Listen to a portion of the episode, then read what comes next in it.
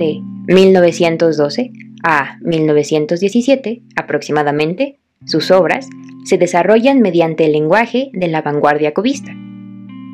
Y como ha de apreciarse aquí, tanto en los dibujos como en las pinturas, Rivera realizó una aplicación plástica personal del movimiento artístico, logrando también, mediante los trazos simétricos, una descomposición del espacio y de los objetos, así como la eliminación de la perspectiva.